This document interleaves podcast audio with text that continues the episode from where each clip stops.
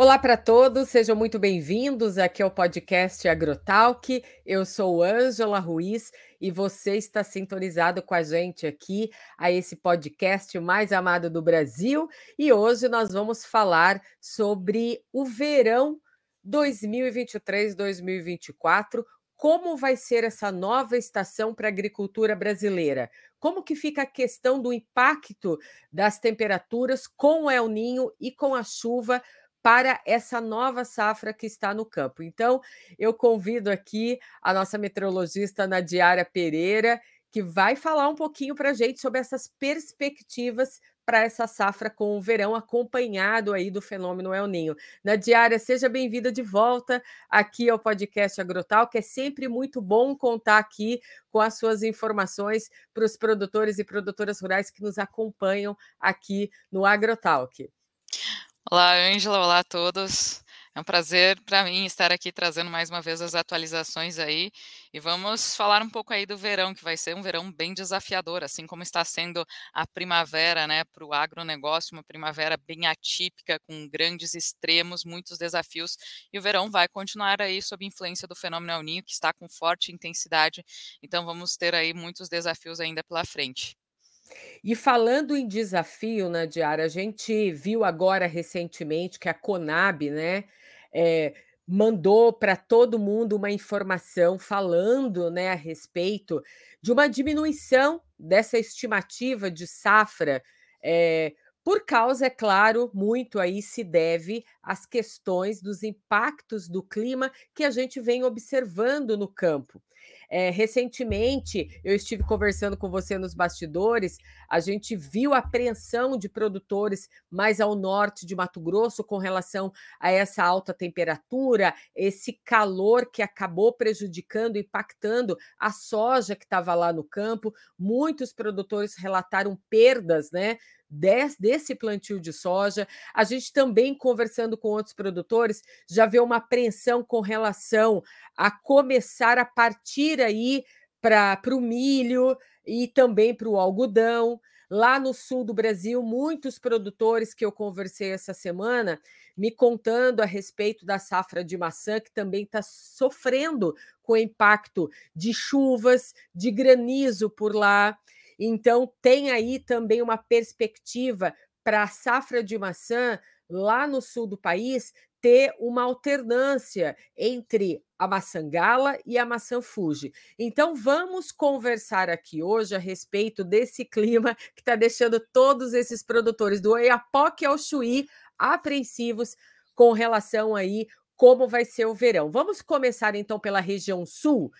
Como que fica o verão para a região sul do Brasil? Bom, a região sul do Brasil vai continuar sendo aí afetada por chuvas acima da média. Agora a tendência é que os extremos diminuam um pouco em relação à primavera, porque mesmo que de forma irregular, a chuva vai começar a se espalhar um pouco mais pelo interior do Brasil.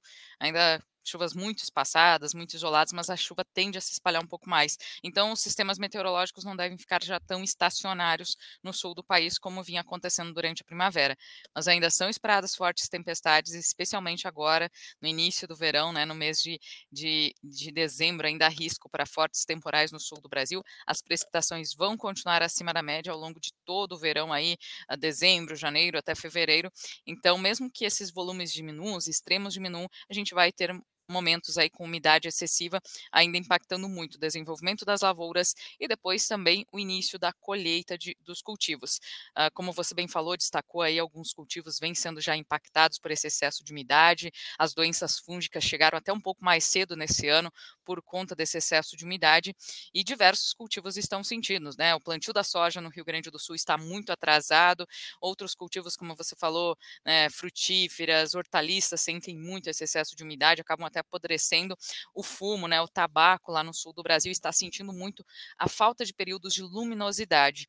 Então, isso tem sido um grande agravante, né? Porque além das inundações, das chuvas excessivas, está faltando horas de sol para o desenvolvimento das lavouras. Essas horas de sol até vão aumentar um pouco agora durante o verão. Então, a fase final das lavouras devem ter um pouquinho mais de horas de sol, temperaturas também um pouco mais elevadas, mas ainda assim não vai ser o suficiente aí para recuperar a situação aí da dos do excesso de umidade na maior parte do sul do Brasil, especialmente Rio Grande do Sul. Então, do Rio Grande do Sul até o sudoeste do Paraná, a situação segue mais crítica por causa de excesso de umidade. Áreas mais ao norte do Paraná ficam mais numa área de transição, e que é uma importante área produtora, tanto de soja quanto de café, de diversos cultivos. Então, o norte do Paraná fica numa área de transição mais favorável aí, vai ter sim chuvas acima da média, mas menos extremos em relação ao restante da região sul. Então essa, essa região deve produzir um pouco melhor. Então, você falou, eh, sobre pontuou algumas áreas do sul e a gente sabe que o trigo no Rio Grande do Sul, eh, teve um impacto muito grande com relação às chuvas volumosas, as ventanias que a gente, né, previu aqui na Climatempo e a gente viu, né, observou as rajadas de vento, ainda acontecem, né, ainda estão acontecendo, eh, com a passagem de algumas frentes frias. A gente também observou queda de granizo, teve enchente, como você comentou, e a questão, né, da muita nebulosidade, falta, né, de horas de sol que dificultando não, que dificultam, aliás, a conclusão da colheita do trigo no Rio Grande do Sul. Essa perspectiva de chuvas volumosas, ventania, granizo principalmente, eh, ainda podemos observar, eh, essas situações acontecendo aí na virada do ano, né, porque o verão já começa muito já próximo à segunda, ao final da na metade da segunda quinzena de dezembro, mas a gente fica olhando já para janeiro, né, porque, eh, a virada do ano também é um momento muito importante para esse produtor rural. A gente pode ainda observar essas chuvas, ventanias e até granizo acontecendo ainda ao longo de janeiro nestas áreas, tanto do sul, do Rio Grande do Sul, Santa Catarina e Paraná? Sim, Ângela, ainda o risco continua alto durante todo o verão. O verão já é uma, uma estação tempestuosa por ser uma, uma estação quente, né? A atmosfera fica mais aquecida, e esse ano, potencializado pelo fenômeno El Niño. Então, a atmosfera fica mais instável, mais aquecida, acaba potencializando as tempestades. Então, existe sim o risco. ah, como eu comentei, os extremos vão ficar um pouco mais espaçados agora na região sul, porque a chuva tende a se distribuir um pouco mais pelo interior do Brasil, especialmente em janeiro, a gente começa a observar uma ligeira mudança de padrão. Então, a chuva começa a ficar um pouco mais espaçada, os extremos devem diminuir um pouco, mas ainda assim vai ser alto aí o risco para chuvas vindo na forma de tempestades no sul do Brasil, né? Quando ah, vem a chuva, chega com ventania, com granizo. Então, o Rio Grande do Sul, especialmente, fica numa área ali latitudinalmente favorável à formação de sistemas como baixas pressões, né? Uh, essas baixa press baixas pressões atmosféricas que se formam ali no norte da Argentina e Paraguai, elas cruzam o Rio Grande do Sul e vão para o oceano formando ciclones. Então, são esses sistemas que normalmente potencializam aí os temporais e o Rio Grande do Sul fica bem nessa rota favorável aí.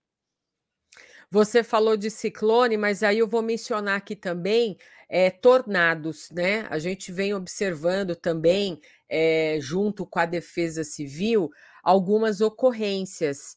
Esse esses tornados, né, a gente sabe que não é muito comum, mas estamos ventos vendo esses eventos extremos acontecendo. Eh, esses episódios podem se repetir ao longo do verão na região sul do Brasil? Não dá para descartar, ah, esses eventos mais extremos é difícil, né, prever, assim, a gente Sim. consegue ver com uma previsibilidade de curto prazo, né, mais próximo do evento, mas, eh, o risco, como eu comentei, é para o verão é uma estação já tempestuosa, com o El Niño potencializa ainda mais, então não dá para descartar, tem risco sim, a gente pode ter aí formação desses eventos extremos. Ô, Nadiara, é tão importante, né, fazer o monitoramento do clima, principalmente para essas áreas, eh, do sul do Brasil que estão sofrendo bastante, porque a gente veio de 3 anos de Laninha, né, monitorando esse esse fenômeno. E aí depois veio o El Niño, e o produtor do sul do Brasil falou assim: "Meu Deus, eu lidei com a seca, com a estiagem, e agora eu estou tendo que lidar com esses extremos, estou tendo que lidar com tanta chuva". Por que é tão importante, Nadiara, você que sempre está dentro das cooperativas, falando com esses produtores, eh, ter esse monitoramento na palma da mão para observar e também fazer a gestão dessas informações? É porque as mudanças elas têm acontecido cada vez mais intensas, a gente tem observado os extremos se potencializarem. E é uma das perguntas que eu tenho recebido muito, por que que a gente está observando cada vez mais extremos? O Rio Grande do Sul não vive uma situação, hã, normal, né, há muito tempo. Primeiro seca severa, depois eventos extremos chuvosos e essa alternância, e o pessoal já quer saber para o próximo ano se isso vai acontecer novamente. Então o que a gente tem observado é a potencialização dos extremos devido às mudanças climáticas, devido ao aquecimento global, então se torna cada vez mais importante sim a gente fazer esse monitoramento acompanhando a previsão dia a dia, né, a previsão de curto prazo, mas também já as projeções, pensar no futuro. Então é muito importante ter essa conscientização e fazer um acompanhamento aí pra ser mais certeiro, né, pra conseguir evitar as perdas aí, porque realmente a região sul do Brasil vem sendo afetada, especialmente o Rio Grande do Sul, né, vem sendo afetado aí por muitos extremos nesses últimos anos. Vamos falar então agora da região sudeste, porque nós temos aí São Paulo, Minas Gerais, Rio de Janeiro, Espírito Santo. A gente sabe que no Espírito Santo tem muitas lavouras de café, em Minas Gerais também, mas Minas Gerais também tem lavouras de soja, que ainda apresentam, eh, uma situação um pouco abaixo do normal com relação à área semeada em Minas Gerais. E o café, lá em Minas, também já está tendo alguns problemas relacionados ao clima. Como que fica então essa previsão para a região sudeste do Brasil, para o verão, do ponto de vista da agricultura? É, a região sudeste tá vivendo até uma situação mais atípica do que a gente esperava, porque nós temos comparado muito a situação atual, né, o evento atual de El Niño com o evento de 2015 e 2016, que foi o El Niño mais forte da história, impactou muito a distribuição das chuvas aqui no Brasil e temperaturas, e a gente via muita similaridade, mesmo o El Niño desse ano não chegando ao potencial de 2015, 2016, a gente vê impactos muito similares. Só que eu tenho recebido relatos, tanto do sudeste quanto do centro-oeste, que os impactos têm sido mais severos. Sul do Brasil também, hoje eu conversei com produtores do Rio Grande do Sul que têm falado: "Não, os eventos extremos esse ano estão ainda piores". E no sudeste tenho recebido muitos relatos do eh, essa área centro e norte de Minas Gerais, inclu incluindo Cerrado, Zona da Mata, o Espírito Santo, especialmente também com grande déficit de chuvas e temperaturas extremas. Então, o que tem potencializado ainda mais o estresse, hã, esse ano nos cultivos e e impactado muito já em em produtividade, são essas ondas de calor que têm sido mais intensas e prolongadas, se a gente comparar ao evento de 2015, 2016. Então há um risco sim pra impactos ainda mais intensos em algumas áreas, por exemplo, no café Conilon, do Espírito Santo, já teve 2 abortamentos de florada, hã, áreas do Cerrado, da Zona da Mata estão sentindo muito esse estresse térmico, e só as áreas mais ao sul, né, de Minas e Alta Mogiana Paulista, interior de São Paulo, que tiveram chuvas um pouco mais volumosas, especialmente em outubro, ainda conseguiram segurar um pouco mais a condição de umidade em novembro. Agora, para dezembro, a expectativa é que as áreas entre São Paulo e sul de Minas Gerais tenham uma influência maior das frentes frias que avançam do sul do Brasil, então essas regiões devem enfrentar uma melhor regularidade. Mas o nor a metade norte de Minas e o Espírito Santo ainda vão continuar com muita irregularidade, chuvas acontecendo na forma de pancadas, alternadas aí com períodos de de sol e calor extremo, então essas áreas da metade norte de Minas e Espírito Santo ainda vão ser mais impactadas aí, vão ter mais estresse hídrico, estresse térmico agora durante dezembro. Entre janeiro e fevereiro a gente observa uma ligeira mudança de padrão. Janeiro começa a ter aí uma migração da umidade um pouco mais pra norte do sudeste, inclusive as frentes frias devem avançar com maior frequência até a costa da Bahia, então devem favorecer a ocorrência de chuvas entre o interior de Minas, até as áreas mais ao norte e Espírito Santo. Então, em em janeiro, que já é um dos meses mais chuvosos do ano, se observa um aumento das chuvas, e fevereiro está se mostrando um mês mais chuvoso em grande parte do sudeste. Então a gente vai ter essa mudança de padrão ao longo do verão, mas o verão ainda vai começar bem complicado aí pra algumas áreas, especialmente Espírito Santo, áreas da metade norte de Minas Gerais ainda podem enfrentar bastante perda de produtividade aí, hã, uma das culturas mais afetadas é o café Conilon aí do Espírito Santo, por conta desse início de safra muito difícil. Sim. Você sabe que eu estava conversando com um produtor de café da região de Campo Belo, em Minas, e ele contou que a situação lá tá bastante estranha pra ele, porque ele falou que chove em determinado lugar da propriedade e próximo a um ponto da propriedade só cai um chuvisco. E aí o que que ele disse? O café não tá vegetando. Ele fala que a temperatura, além de estar alta, tá atrapalhando o crescimento dos frutos lá do café. Então, assim, às vezes ele observa uma chuva boa de madrugada, mas aí depois, durante o dia, vem aquele sol quente, muito quente, né. Então eles Exatamente. realmente é, então E essa e essa é uma característica do El Niño, né, o o El Niño muda a característica da chuva, faz favorece mais a ocorrência dessas chuvas na forma de pancadas. Então, essas pancadas não garantem homogeneidade na umidade no solo, então, é bem isso, algumas áreas, às vezes dentro de uma própria propriedade, né, um talhão recebe um volume de chuva melhor, apresenta um melhor desenvolvimento, e outro talhão ainda segue com um desenvolvimento mais irregular, abaixo da média. E e a gente destacou bastante o café aqui, mas outros cultivos, citros, hortaliças, estão sentindo muito esse estresse térmico. O estresse térmico, além de reduzir a produtividade, né, reduzir aí, ah, acabar diminuindo o principalmente o stand das das plantas, também acaba interferindo na qualidade final do produto, né. Hortaliças e citros, por exemplo, se sentem muito a variação de temperatura, acaba mudando coloração, enfim, então acaba tendo uma perda lá na frente também. Então a gente vai eh, já estamos vivenciando isso, né, a gente já tem relatos aí de de problemas, né, com hortaliças e citros, e a gente deve viver isso ainda mais lá na frente, porque os principalmente os produtores de citros estão preocupados, porque uma das piores safras, hã, no setor foi depois do El Niño de 2015 para 2016, e eles estão vendo grande similaridade com o que vem acontecendo esse ano, por causa dos extremos de temperatura máxima aí na região. Você pontuou, eh, algo muito importante na diária, que é a respeito dos hortifrutis.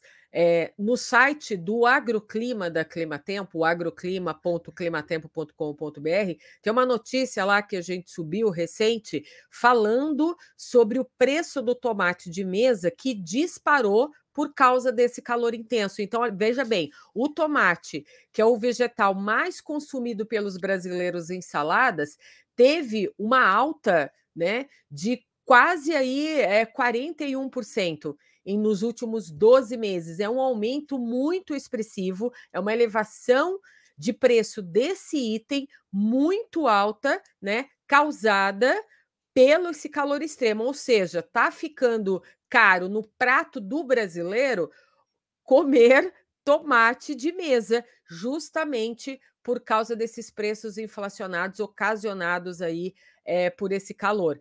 E é claro que essa situação, né, a gente vai falar disso aqui, mas talvez só seja amenizada aí lá para outono, inverno, e a gente vai falar disso, porque eu quero que você fale até quando esse El Niño vai durar.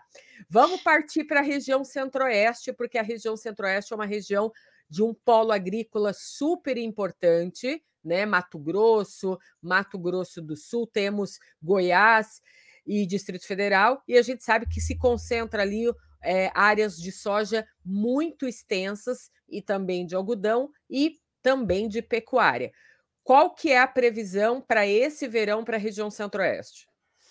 A centro-oeste a região centro-oeste vai continuar ainda com muita irregularidade. Mato Grosso do Sul, hã, já vem chovendo melhor, né, desde o do final do mês de novembro, tivemos uma regularização em diversas áreas, tenho conversado muito com os produtores ali do norte de Mato Grosso do Sul, região de Chapadão do Sul, ali voltou a chover bem, já tem acumulado de 200 milímetros desde o finalzinho de novembro, então Mato Grosso do Sul já está enfrentando uma melhoria e a tendência é que a chuva continue um pouco mais regular, assim assim como São Paulo e sul de Minas Gerais, que ficam nessa região de transição, Mato Grosso do Sul vai ter maior influência das frentes frias que vão avançar do sul do Brasil. Então, algumas áreas até podem receber volumes abaixo da média, mas a chuva, de uma forma geral, deve acontecer, ah, com maior frequência em Mato Grosso do Sul. Agora, Goiás e Mato Grosso seguem numa situação mais crítica aí, hã, em grande parte do verão, especialmente quanto mais a oeste, né, oeste de Goiás e interior de Mato Grosso, a gente vai continuar com irregularidade. Agora, em dezembro e janeiro, que são meses muito chuvosos, o desvio negativo deve ser mais acentuado, porque a chuva vai acontecer muito na forma de pancadas, então são essas pancadas que, além de ter uma distribuição espacial muito irregular elas não têm, na média diária, um volume muito expressivo. Então não vai ser aquela chuva suficiente para atingir a média do mês de dezembro. Então, dezembro, janeiro devem ter um déficit, um desvio negativo mais acentuado de precipitação no interior de Mato Grosso e boa parte também do estado de Goiás. Então, Mato Grosso, a gente observa aí que a chuva acontecendo muito na forma de pancadas, tem uma ligeira melhoria em relação à primavera, porque agora em dezembro, como já é típico da época do ano, as chuvas devem ocorrer com um pouco mais de frequência, mas ainda assim não, é toda, não são todas as áreas, essa chuva não deve garantir homogeneidade, então de forma regionalizada, muitas regiões aí vão continuar enfrentando problemas por conta de déficit hídrico. E além do, da chuva irregular, o calor vai continuar acima da média, a gente não deve ter uh, mais ondas de calor tão duradouras como na primavera, porque agora os períodos de tempo seco não serão tão prolongados, mas ainda assim as temperaturas vão continuar acima da média. Vamos ter um verão muito quente por conta dos efeitos do fenômeno El Niño e alguns picos ainda, mesmo que menos duradouros esses esses picos de calor, a gente deve ter aí temperaturas ainda batendo valores extremos em diversas áreas do Brasil central. As chuvas devem aumentar em partes do centro-oeste uh, entre janeiro e fevereiro, assim como no interior do sudeste. A gente vai ter um, um espalhamento aí da umidade eh, entre Goiás e áreas, áreas até mais ao leste de Mato Grosso. Mas ainda assim, essa chuva chega de forma tardia. Então, lá na frente, para aquelas áreas que já conseguiram plantar mais cedo, algumas áreas do sul de Goiás, sudoeste de Goiás até apresentam um melhor desenvolvimento das lavouras, conseguiram plantar um pouco mais cedo. Aí essa chuva chega de forma tardia e pode impactar até o início da colheita, né, entre janeiro e fevereiro. Agora, as áreas mais a oeste, pegando Mato Grosso e até o Pantanal de Mato Grosso do Sul, a gente deve ter a irregularidade persistindo ao longo de todo o verão. Tem um outro produto tradicional, né, no consumo dos brasileiros, que é o feijão, e ele está apresentando assim cenários bastante diversos nas lavouras cultivadas nessa primeira safra pelo país todo. Vamos falar do Matopiba, porque o Matopiba é uma região muito também importante para a produção agrícola de várias culturas, né? Nesse caso do feijão, da soja também, temos também parte de algodão ali no Mato Piba é, e outras culturas. Como que fica é, essa previsão, né, englobando aí a região Nordeste e Norte e esse ponto específico do Mato Piba para o verão na agricultura brasileira? O Mato Piba deve ser uma das regiões aí, assim como o Rio Grande do Sul, uma das regiões mais afetadas aí pelos extremos do El Ninho, né? O El Ninho, tanto o El Ninho quanto o Laninha, eles, eles provocam mais efeitos nos extremos do Brasil, né? No sul e nas áreas mais ao norte. Então, o Mato Piba deve ser uma das regiões aí que deve enfrentar maiores perdas de produtividade por conta da irregularidade das chuvas, dos volumes abaixo da média. Além desse atraso na instalação da chuva, né, na regularidade das chuvas agora durante a primavera, a gente deve ter aí muita irregularidade também durante o verão. Então as chuvas vão continuar ocorrendo muito na forma de pancadas. A gente também vai observar agora em dezembro um aumento gradual das chuvas, especialmente na segunda quinzena do mês, mas essa chuva já não garante uma recuperação de safra, porque também não é uma chuva homogênea, então nem todas as áreas vão receber o mesmo volume, e a tendência é que essa chuva continue ocorrendo muito na forma de pancadas espaçadas. Então, Matopiba e grande parte do interior da região norte, olhando para o Pará, que é um importante produtor, Rondônia também, há previsão de volumes abaixo da média aí durante o verão. A chuva, assim como comentei anteriormente, começa a aumentar no Sudeste aí a partir entre janeiro e fevereiro, a gente vai observar um avanço das frentes frias um pouco mais para norte, chegando até a costa da Bahia a partir de janeiro. Então, tem previsão para um aumento da umidade, especialmente na faixa leste do Nordeste, incluindo grande parte da Bahia entre janeiro e fevereiro. Se esperam maiores volumes nesse estado. Só que essa chuva chega de forma tardia não deve recuperar essa fase inicial agora de déficit de chuvas, é, algo muito similar com o que aconteceu entre 2015 e 2016, que a gente teve grandes perdas de produtividade. Na soja se perdeu mais de 36% no Nordeste por conta da chuva muito mal distribuída. Faltou chuva no, no, período de primavera e depois choveu de forma torrencial em janeiro. A gente vê aí um, um padrão bem similar. A chuva volta ah, no início de 2024, então chega de uma forma tardia, inclusive podendo até impactar a fase final de desenvolvimento e depois o início da colheita sobre algumas áreas do interior nordestino. Então, para o Mato Piba, uma situação bem crítica, muita irregularidade, grande parte da região enfrentando volumes abaixo da média e o calor também continua sendo destaque. Previsão aí de temperaturas acima da média durante todo o verão. E para Rondônia, vamos falar um pouquinho da região norte, porque a, é, você falou do Mato Piba, tem a, é, que abrange o Tocantins, mas a gente não pode deixar de esquecer outro, os outros estados da região norte. Rondônia é um estado também que produz café, né? Temos também outras áreas de outros estados da região norte, o açaí, né, muito consumido mundialmente. Quais são as perspectivas para o verão nessas áreas da região norte? Mais oeste da região norte, a expectativa é de um déficit de chuvas mais acentuado ao longo do verão. É claro que essa é uma das regiões que costuma ter uma das médias climatológicas mais altas durante os próximos meses. Então, costuma em algumas áreas chover de 250 até 300 milímetros. Por isso, que as, as projeções indicam maior desvio negativo de precipitação para essas áreas.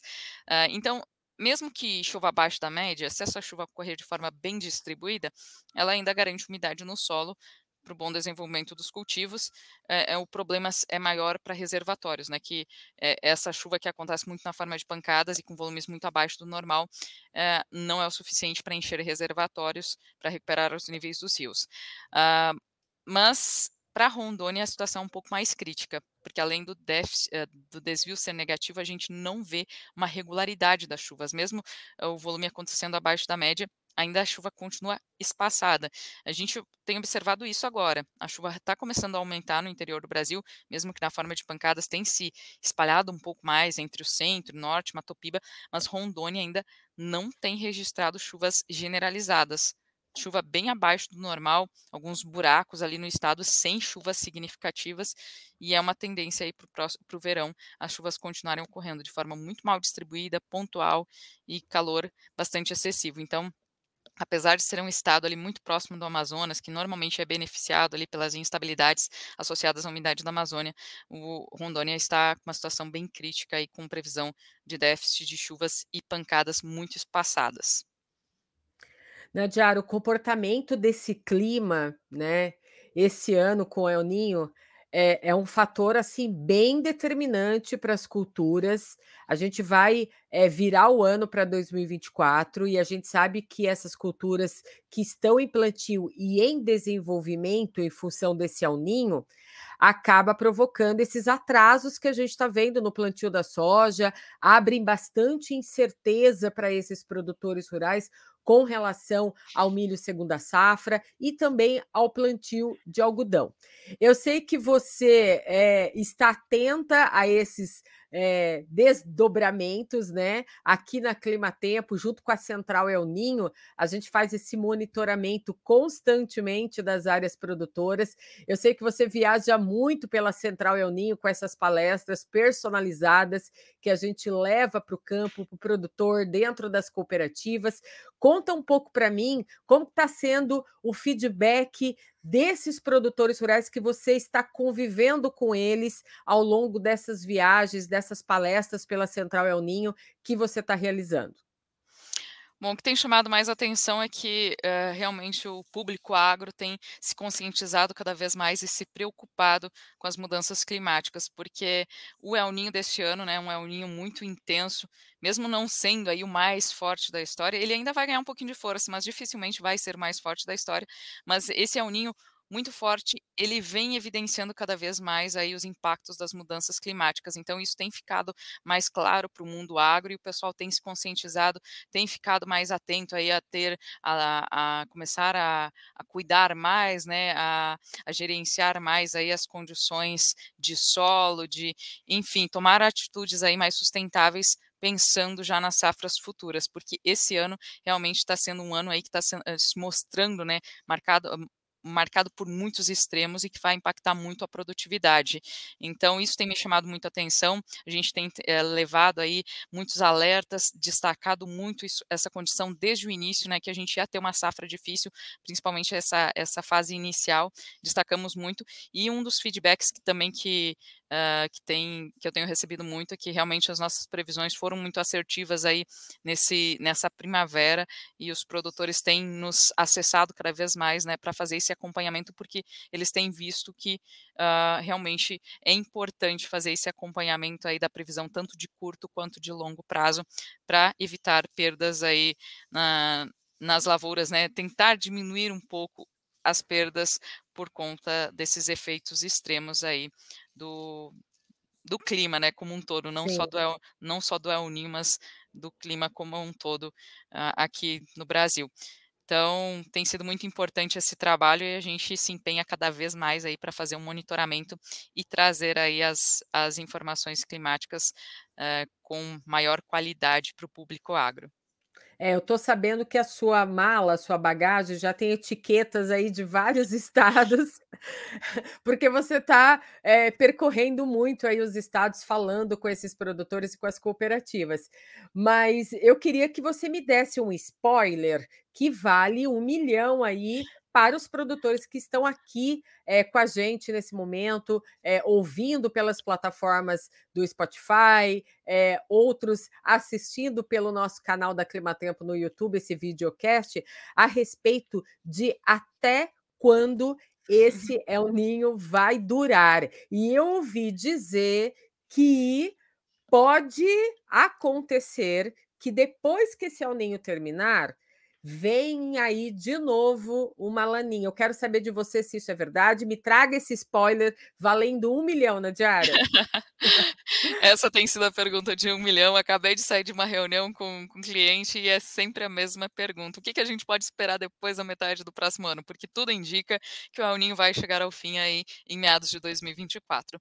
Isso, ah, o que mais reforça ainda essa informação, né, as as projeções de diversos centros internacionais que fazem monitoramento oceânico começaram a mostrar aí uma tendência, uma probabilidade maior para o fim do do El Niño na metade de 2024 e o que reforça ainda mais essa informação é porque normalmente a gente olha para o histórico, os fenômenos El Niños, eles têm sido sim cada vez mais intensos nos últimos nas últimas décadas, potencializados pelo aquecimento global, mas eles não são eventos tão duradouros. Normalmente duram aí entre 1 ano, 1 ano e meio. Então, ah, tudo indica que realmente ele deve chegar ao fim aí em meados de 2024. Agora, depois disso, ainda muito difícil cravar, a gente pode ter muitas mudanças aí até o outono de 2024. Os modelos ainda costumam oscilar muito até abril e maio. Então, é muito importante a gente ir monitorando e atualizando. Mas sim, existem algumas projeções mais estendidas que começaram a mostrar uma mudança, uma inversão de sinal. Ainda não dá para cravar aí que vamos ter um Laninha, mas nada impede, a gente pode ter sim uma nova mudança aí. Aconteceu de 2015 para 2016, a gente teve aí a safra toda influenciada por esse El Niño aí que foi o mais forte da história, e depois 2016 terminou com um ligeiro resfriamento. Foi um Laninha muito fraco e rápido, mas sim 2016 terminou aí com um um fenômeno Laninha, com uma vira uma mudança, uma inversão de sinal novamente. Então, nada impede que isso possa acontecer, mas é algo que a gente vai ter que monitorar, ainda não dá para cravar essa previsão aí para o segundo semestre de 2024. E a pergunta que todo mundo faz é: "E se vier uma neutralidade climática, que vai acontecer?". Aí é ainda mais difícil a gente projetar, porque em neutralidade climática a gente acaba tendo aí influências de oscilações de menor escala, o Oceano Atlântico acaba tendo um o Oceano Atlântico sempre tem um papel muito importante, mesmo agora durante o El Niño, mas aí ele acaba tendo uma influência ainda maior. Então, Oceano Atlântico, oscilações de menor escala, que aí mexem muito na previsão de curto e médio prazo também.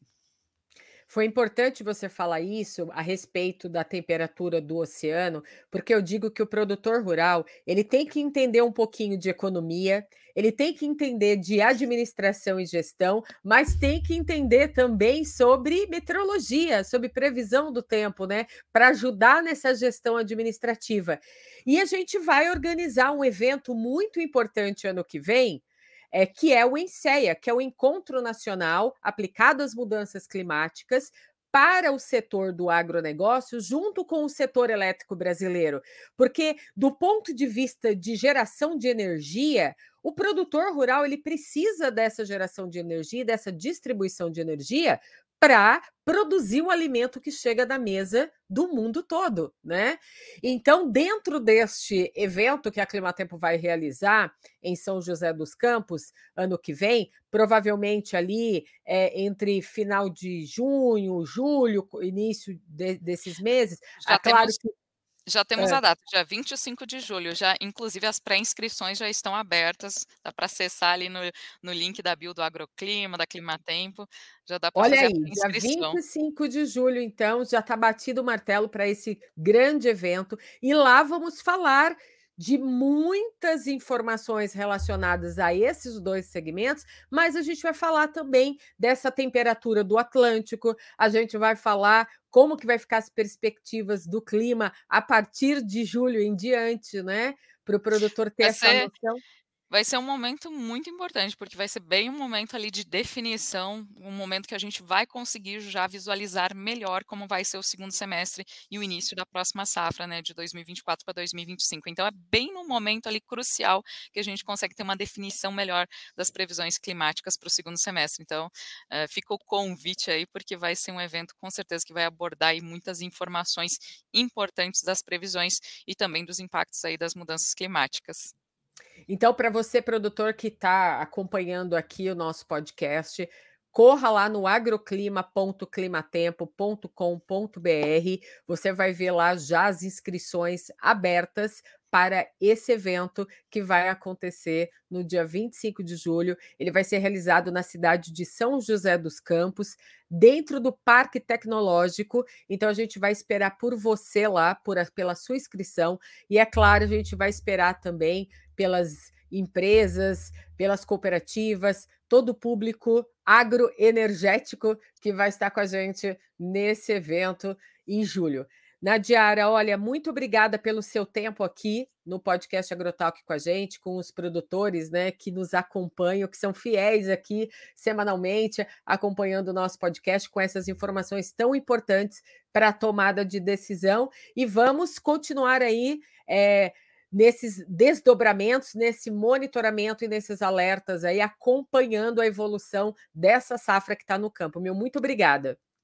Obrigada a você, Ângela, obrigada a todos aí que estão acompanhando e sempre estou à disposição aí para a gente, porque a gente está sempre de olho aqui monitorando todas as atualizações, então fico à disposição para a gente sempre compartilhar aqui todos esses detalhes. Até a próxima, Nadi. Até mais, tchau, tchau. Tchau.